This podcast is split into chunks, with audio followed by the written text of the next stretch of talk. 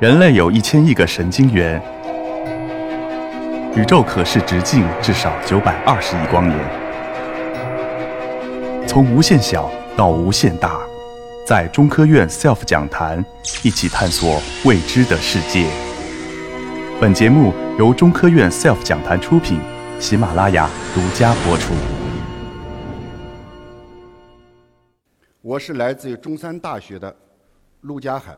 我出生于王屋山脚下。如果没人知道王屋山，那就一定会知道愚公移山。王屋太行二山，方七百里，高万仞，本在夷州之南，河阳之北。家有愚公者，年且九十，挖山不止。我就是愚公的后代，愚公传人。知道王屋山坐落在哪里，它就坐落在黄河上最大的水库——小浪底水库。我曾在小的时候住过东南夏梁的窑洞内，希望大家有机会到我的家乡去参观、去旅游。我曾经有二十年以上的军旅生涯，至今在中山大学。工作也超过了二十年。让我们回顾一下新冠疫情目前的状况。在去年年底，我国首次报道了新冠疫情。我将这一次的新冠疫情的病毒称之为“傻小二”，是因为它和十七年前的非典相比，它和 SARS。是同一个家族，按照时间顺序来讲，他是排名老二，所以我称他为“傻小二”。别看他傻，但是他威力不小。截至二零二零年的八月二十二日，他已经传播到全球二百多个国家，导致全球确诊两千三百万人，死亡超过八十万。到目前为止，美国确诊超过五百八十万人，死亡几乎达到了十八万。我国的科学家们努力拼搏、艰苦奋斗，第一时间分离到了病毒，并将全序列共享给了全世界各个国家，为正确的认识“傻二”的特性。奠定了基础，这要感谢我国政府、我党领导的正确指挥，使我们国家在前期的抗疫过程中取得了战略性的胜利，并为保护我国人民的健康做出了巨大贡献。关于新冠肺炎或者说“傻小儿”的溯源问题，目前仅仅有大量的证据表明。它来自于蝙蝠，但是如何从蝙蝠跨种传播到人类，还是一个科学的问题。这需要全球的科学家们共同努力来解释“傻小二”如何从蝙蝠跨种传播到人类的科学问题。其实，蝙蝠作为一种特殊的生灵。具有特殊的功能，因为它会飞，但是它不是鸟，它和人一样是一种哺乳动物。全球的科学家们经过研究发现，在两百多种蝙蝠身上发现超过至少四千一百种病毒，其中像沙儿一样的冠状病毒家族就有五百多种，而这些病毒。几乎有一半以上都会感染人类和动物。其实，人类的历史也就是传染病的历史，人类的历史也是人类和传染病作战的历史。我们不妨回顾历史，看看人类和传染病奋斗的经典。这些经典带给人们的是什么？我们就从。引起欧洲大流行疾病的瘟疫鼠疫开始。在人类历史上，曾经有三次大的鼠疫流行。第一次是六世纪，一个叫查斯丁尼的瘟疫，导致全球或者欧洲五千万人的死亡。查斯丁尼是欧洲的一个皇帝。第二次发生在十四世纪，也叫做中世纪大瘟疫，导致了当时欧洲三分之一人口的死亡，也就达到了两千五百万。第三次瘟疫发生在十九世纪，死亡人数超过了一千二百万。我们看一看中世纪的瘟疫，这次瘟疫。导致人类的灾难令人恐怖。即使文艺复兴时期的三杰薄伽丘，他在他的《十日谈》的著名诗集里，对这一次的疫情做了描述。他说：“人走着走着就倒下了，即使在家里死亡，也不知道为什么而死亡了。”每一天，每一个小时，乘车乘车的死人拉到了城外。这一人间惨剧，我们可以知道非常惨不忍睹。其中，坐落在英国的一个小村叫亚莫村，它位于英国的曼彻斯特。这一个村庄。总共有三百四十四个人，竟死亡了二百六十七个，仅剩余七十七人。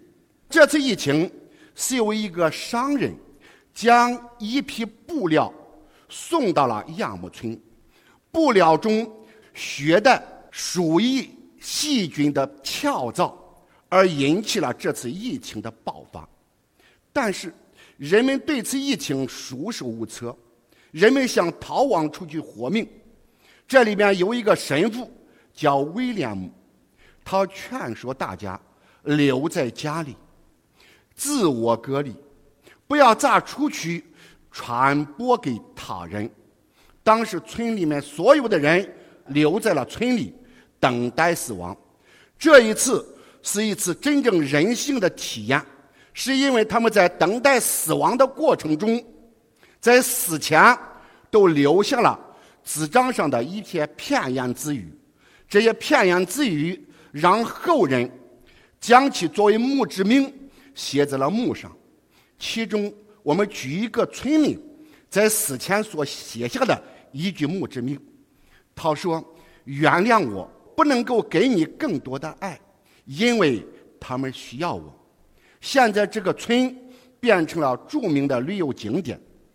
留给后人在参观游览的同时，去回顾历史，回顾人间需要的真爱。这也是我们人间真爱的一个具体表现。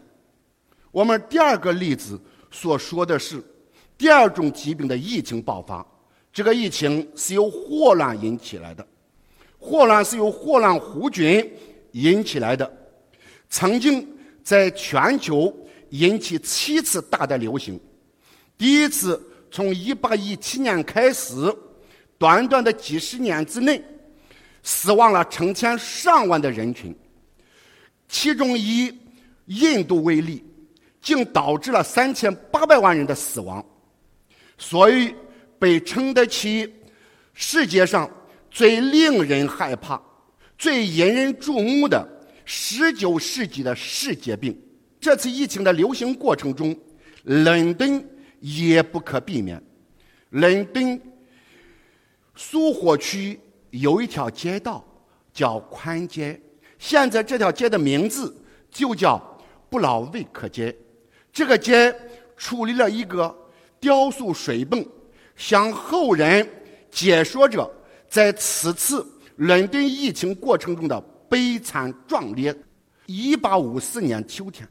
伦敦爆发的疫情，十天内五百人死亡，人心惶惶，不可预测。英国公共卫生的专家，也是英国公共卫生之父艾德温，都拿起毫无办法。这时候有一个专家，他是麻醉科的医生，也是流行病学的开拓者。他发现这一次的疫情和以前的黑死病不同，也就和鼠疫不同，主要的症状是上吐下泻的腹泻症状。他就考虑是否与饮水和食物相关呢？他再次的调查，经过泰晤士河岸的死亡率和市中心的不同，也就是泰晤士河岸的死亡率高于市中心，但都与什么呢？都与一个水源的水泵有关。他同时将死亡的人按照家庭地址在地图上标志出来。他发现。大部分的死亡病例都在宽街与剑桥街交往的水泵附近，因此他解开了这次疫情是由于水源污染所导致的疫情发生。此后，他就建议政府改造水源，铺设下水管道，从此奠定了霍乱是由水源污染导致的疫情发生。这一理论为后期霍乱的防控奠定了有力的科学基础，这也是让人类避免了霍乱的危害。其实，在我国也发生过一次大的疫情，这次疫情也是叫鼠疫。在我国历史上，至少有五次大的鼠疫，导致超过一百万人的死亡。我们举一个事例来说明。也就在一九一零年的中国鼠疫事件，它发生在中国的东北，有一个中俄边境的小城满洲里，这里是一张关于在满洲里一个张姓的木铺，这个木头是倒卖木材的小铺，两名杀恶的木工伐木工引起了这次疫情的爆发。后来这次爆发。在东北的傅家店而发生。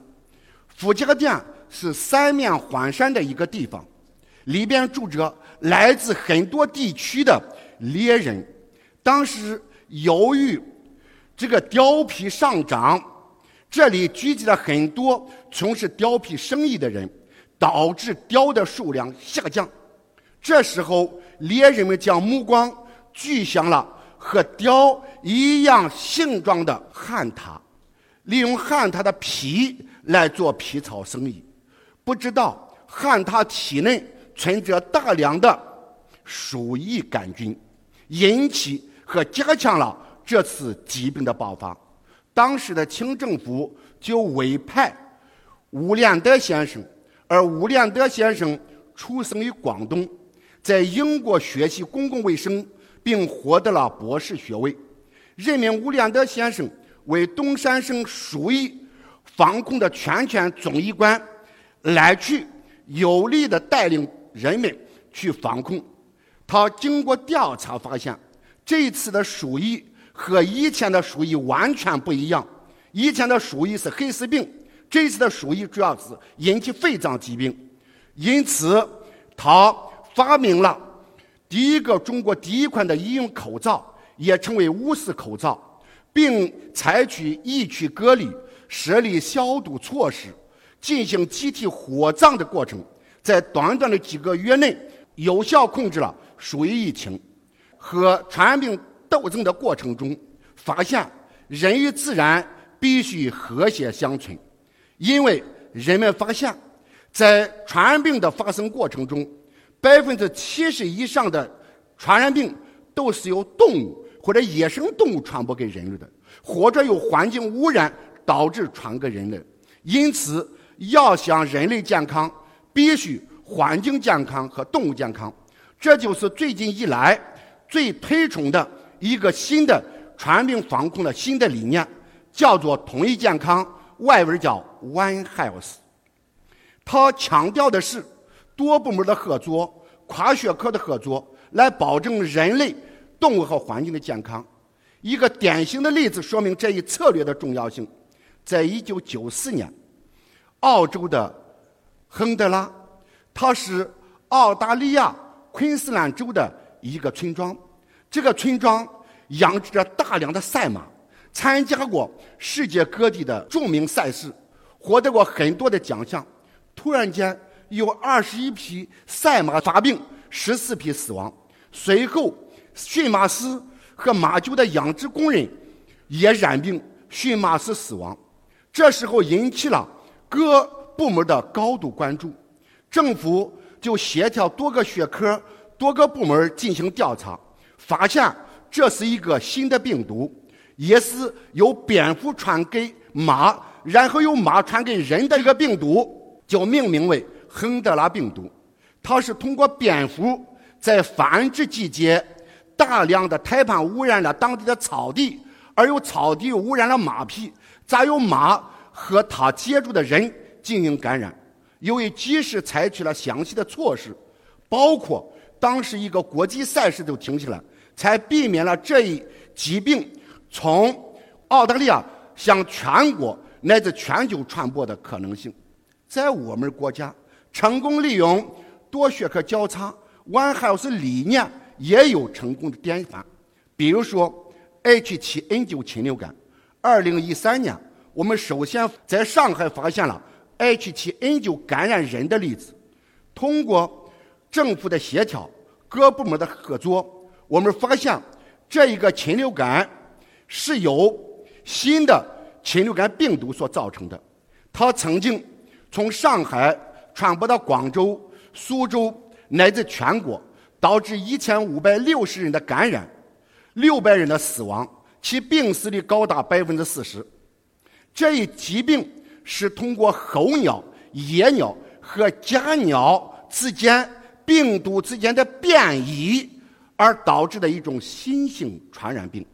而我们和正常的家禽作为主要的食物比较接触的更加广泛，导致了这次疾病在人间的传播。因此，通过多个学科。各个科学家的进行努力，研制成功了禽类用的 H7N9 疫苗，用于禽的注射。同时，政府停止了活禽交易。这一策略有效地防控了 H7N9 在人间的进一步传播。在人类与传染病的防控过程中，或者在人类与传染病的斗争过程中，很多的科学家们为传染病的防控。立下了汗马功劳，因此我们应该纪念他。举一个例子，叫做亚历山大·弗莱明，他是全球第一个发现了青霉素。青霉素作为抗生素的应用，是让以细菌为主要的传染病对人类的肆虐再次不太成为可能。比如说，我们前期所讲的鼠疫杆菌、霍乱杆菌，自从有了抗生素的发现。像这一类的细菌所导致的全球传染病，再也没有对人类肆虐过。但是我们现在面临着新的传染病对人类的危害，比如说我们现在正在经历的新型冠状病毒，十七年前的 SARS 病毒，我们知道的埃博拉病毒，我们正在经受的 HIV 病毒、艾滋病病毒。所以说，诺贝尔经济奖得主。耶稣亚曾经说过：“病毒是人类最后的一个敌人，需要我们共同维护，努力面对，去战胜它。”传染病的防控无外乎三个环节，如果做好了三个环节的任何一个环节，都能够有效的防控传染病的发生。这三个环节是传染源，也就是引起疾病的传染源。如果是动物引起的传染病，那就是动物是传染源。如果在动物传播到人，人传于人的过程，病人就是传染源。其次是传播途径，不同的病原体其传播途径不一样。这一次的新冠主要通过空气传播、接触传播。那我们知道的登革热是由蚊子传播的，也有可能通过水传播的。我们刚才所讲过的霍乱。第三个就是乙肝人群。我们所有的人都对病原微生物或者细菌病都易感，只不过是易感的程度不同。因此，我们可以看到这一次的新冠有获得症状的人，也有没有获得症状的隐性感染者。针对三个途径，比如说针对传染源，我们知道百分之七十五的传染病来源于动物或者来源于野生动物，我们就应该保护动物，保护野生动物，让我们和动物和谐相处，这样才能够保证从动物传播给人类的疾病得到有效的阻断。针对传播途径，不同的病原体有不同的传播途径，我们可以通过空气消毒，通过环境监测，通过水的卫生，通过提高个人的卫生来去切断不同的传播途径。我们可以建立新发传染病的传播预警平台，来及时的告知人们预防传染病。对于易感人群，最好的方式之一就是疫苗。